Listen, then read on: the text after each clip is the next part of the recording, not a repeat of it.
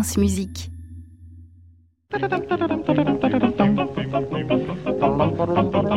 Bonjour Aliette, et vous allez parler mieux que moi ce matin.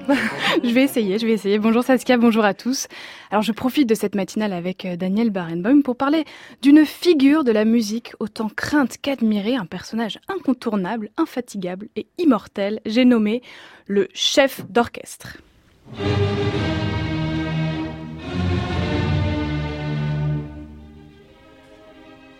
Il existe beaucoup d'idées reçues autour du chef d'orchestre sur son rôle, mais à quoi peut-il bien servir?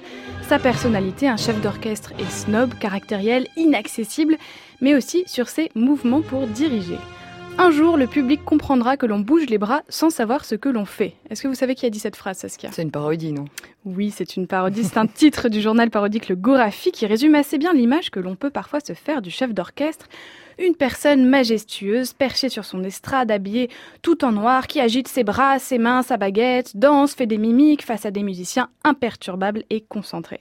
Évidemment, c'est une caricature, tous les chefs d'orchestre ont leur propre manière de diriger.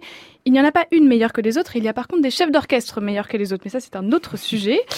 Cependant, il y a quelques règles très basiques dans la direction d'orchestre qu'il est important de connaître ou au moins d'identifier pour arrêter de croire que toute l'énergie que dépense le chef pendant un concert est inutile.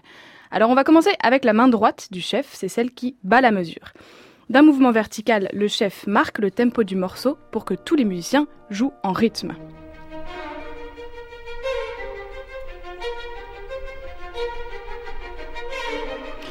Et la main gauche, c'est celle qui apporte la touche personnelle du chef d'orchestre. Elle indique les nuances quand l'orchestre doit jouer plus ou moins fort, le phrasé qui peut être lié ou détaché.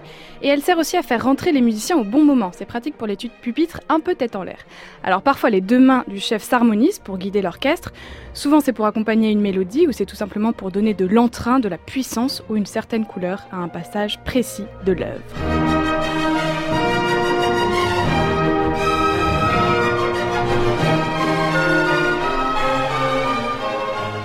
Mais le chef d'orchestre ne se résume pas à tous ses mouvements de bras et de mains, Aliette. C'est vrai, l'histoire a connu des chefs d'orchestre tellement expressifs qu'ils dirigeaient avec leur corps entier. C'est toujours le cas aujourd'hui avec des jeunes chefs comme Gustavo Dudamel qui dansent littéralement sur son estrade. Et puis il y a les chefs qui dirigent aussi avec leur visage, leur regard. Je suis tombée il y a quelques jours sur une vidéo de Leonard Bernstein en 1983. Il dirige alors la symphonie numéro 88 de Joseph Haydn avec l'Orchestre Philharmonique de Vienne. À la fin du morceau, il décide de reprendre le dernier mouvement en bis, il donne le départ et il baisse ses bras.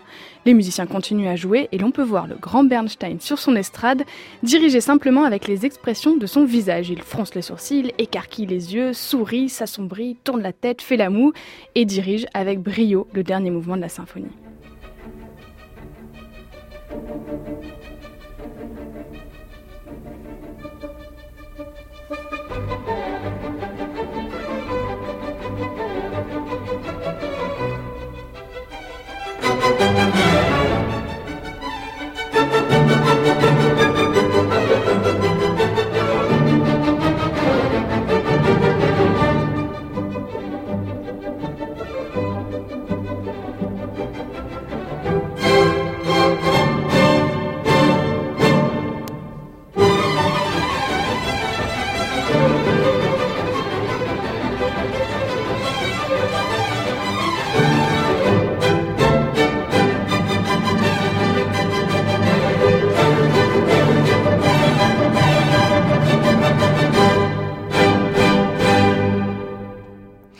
Merci beaucoup Aliette Delalleux et on réécoutera cette chronique avec beaucoup de plaisir sur le site de francemusique.fr. Retrouvez toute l'actualité musicale sur francemusique.fr.